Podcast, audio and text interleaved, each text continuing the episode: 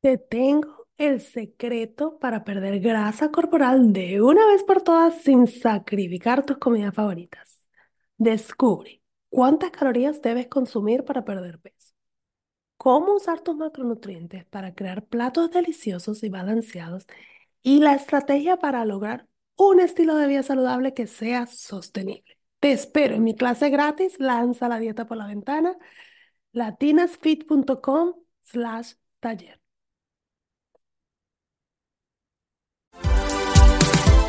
Hola, soy Gigi Jamel y este es mi podcast Feliz, Inteligente y Triunfadora. Es un podcast creado para ayudarte a superar los obstáculos de tu vida y aprender lo mejor de ellos para convertirte en una mujer fit, feliz, inteligente y triunfadora. Aprende a lograr una vida saludable tanto física como mental, así que vamos, vamos a la obra.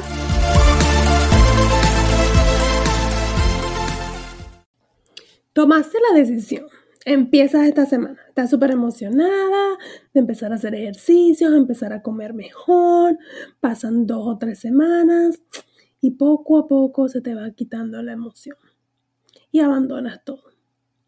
¿Te ha pasado? Hoy quiero hablarte de la solución para evitar perder la motivación.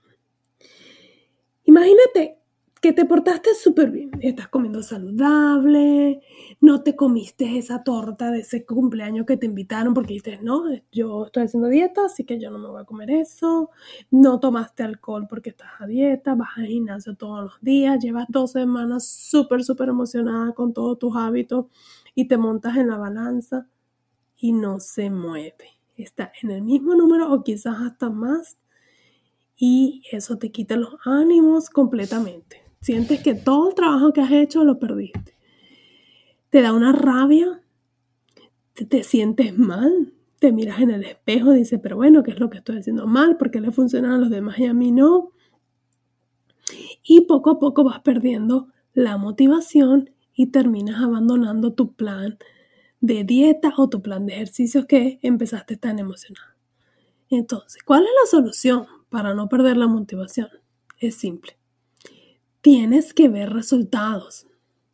Cuando tú empiezas a ver resultados, te emocionas y, te da más ánimo de, de continuar. A veces el problema también es que nos concentramos tanto en el número de la balanza que entonces no estamos viendo ese progreso y no estamos viendo los resultados. Y eso es lo que nos hace sentir mal. Lo que te quiero contar si estás comiendo saludable, probablemente el primer cambio que tú vas a ver es que vas a tener más energía y te vas a sentir bien contigo mismo, vas a estar durmiendo mejor. Si tú ya ves ese cambio es una razón para celebrar. Es un resultado que, está, que quizás no es palpable en número, pero tu, tu manera de sentirte cambió un poco. Eso es un resultado que tú tienes que tomar en cuenta. Lo otro es que, piensa que si estás haciendo ejercicios, tus músculos están creciendo y eso también es masa.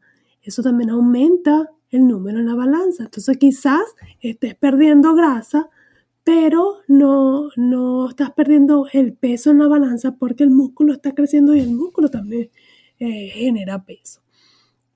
Entonces, lo que te recomiendo es que tengas varias maneras de medir tu progreso. Es súper, súper importante que midas tu progreso. Es lo que te va a mantener activa, es lo que te va a mantener a seguir probando. Imagínate cuando estamos estudiando, cuando estábamos en la universidad o cuando o tus hijos en la escuela, si ellos están haciendo todas sus tareas y ellos están entregando sus trabajos Imagínate que la maestra nunca les diera grados o nunca les dijera nada. Obviamente la motivación se les quita porque no, no tienen ningún eh, comentario de vuelta. En cambio, cuando la maestra empieza a ponerle los grados o empieza a ponerle notas de que, wow, qué bueno que lo hiciste, eso le da más ánimo y ellos quieren continuar entregando sus trabajos y sus tareas. Y lo mismo te debe haber pasado a ti cuando estabas en tus estudios. Lo mismo pasa con, nosotros y nuestra aventura dentro del mundo fitness. Es que queremos, eh, tenemos que medir nuestro progreso. Es muy importante que tú eh, veas si primero para saber si lo que estás haciendo está funcionando. Porque si no hay ningún cambio, entonces hay, algo estás haciendo mal o simplemente tu cuerpo se estancó y necesitamos eh, hacerle un pequeño cambio para, para tener, empezar a mover otra vez las cosas. Entonces es muy importante que tú analices tu data, básicamente. Entonces yo te voy a dar eh, las maneras de medir progreso. Lo primero, y, y yo pienso que es bueno que lo anotes, ¿ok? Vas a buscar un cuaderno o en tus notas del iPhone, si quieres yo lo hago en mis notas del iPhone. Vas a escribir la fecha y el mismo día de cada semana a la misma hora más o menos.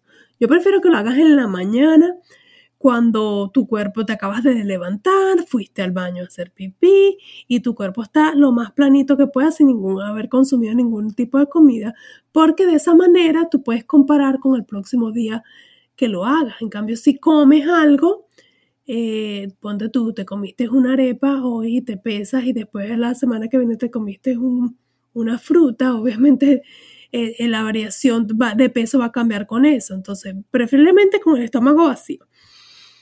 Yo lo hago bien sea los viernes en la mañana o los sábados en la mañana.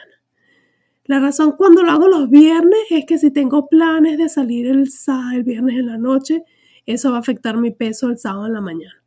Entonces, porque obviamente cuando uno come fuera en restaurantes, retienes eh, con las sales de las comidas, retienes un líquido y vas a pesar más, entonces ese valor no va a ser, eh, no va a ser real, porque va a, va a tener retención de líquido que después probablemente a los dos días lo voy a perder.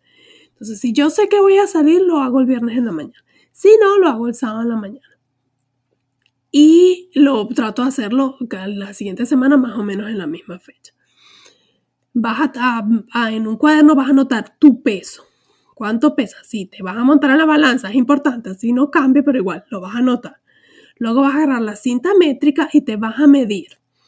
Primero la cintura, que es, mídelo más o menos donde está tu ombligo, que siempre sea el mismo lugar, obviamente, para que puedas comparar. Vas a medir tu pecho, eso sería un poquito más arriba del, no, no vas a medir tu busto, vas a medir como con la, la para arriba del pezón, básicamente más en la parte del pecho y que, que, la, que la cinta métrica esté derechita. Vas a medir tus caderas, que sería como la parte más ancha. Si te paras enfrente del espejo, vas a mirar cuál es tu parte más ancha. Y es más o menos la línea de la pantaleta, pienso yo.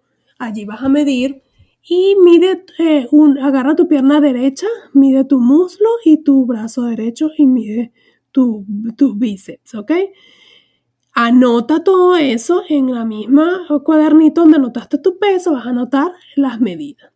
Vas a tomarte una foto cuando comienzas tu, tu rutina fitness, ¿verdad? Vas a tomarte una y no es necesario que te la tomes toda la semana porque quizás el cambio no sea tan notorio. Yo diría que las fotos se te las puedes tomar una vez al mes.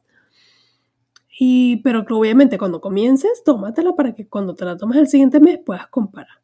La foto te la vas a tomar de frente, de lado y de atrás. Yo recomiendo que hagas un, con tu teléfono, puedes hacer un pequeño video. Así hago yo. Pongo eh, hacia manera como de selfie, pongo, prendo el video y me paro de frente, espero un momentico, me pongo de lado, espero un momentico, me volteo, espero un momentico y ya. Y luego a ese video le vas a tomar screenshots. Después puedes borrar el video y quedarte nada más con los screenshots. Obviamente esas fotos son para ti, así que no tienes que quedar espectaculares, simplemente para mirar. Y luego hay un app que se llama Layout, que es de Instagram, pero lo puedes bajar independiente y allí puedes poner una foto al lado de la otra para comparar. Lo otro que vas a utilizar para medir tu progreso es tu ropa. Si hay un pantalón que te quedaba bien y te empezó a quedar apretado, por lo cual decidiste empezar a, tener una vida saludable y empezar a comer menos y hacer ejercicio, pruébate ese pantalón otra vez, a ver qué tal, a ver si ya te queda mejorcito, si ya te cierra. Eso es una buena comparación. Y lo otro es tu resistencia. ¿Cuánta energía tienes ahora? Probablemente el primer día que empezaste a hacer ejercicio casi no podías ni respirar y casi que ni terminaste y ahora lo haces con más energía. Eso también es un progreso y hay que celebrar. Entonces, estas cosas te van a ayudar a mantener la motivación. Celebra cada resultado, por muy pequeño que sea. Recuerda, esto es un proceso y toma tiempo y paciencia. El peso que has ganado hasta ahora no lo ganaste de un día para otro. fue poco a poco depositándose en tu cuerpo y poco a poco lo vamos a quitar. No esperes que en dos semanas vas a lograr el, quitarte todo y tener el cuerpo ideal que tú quisieras. Toma tiempo y paciencia. Espero que estos consejos te vayan ayudado.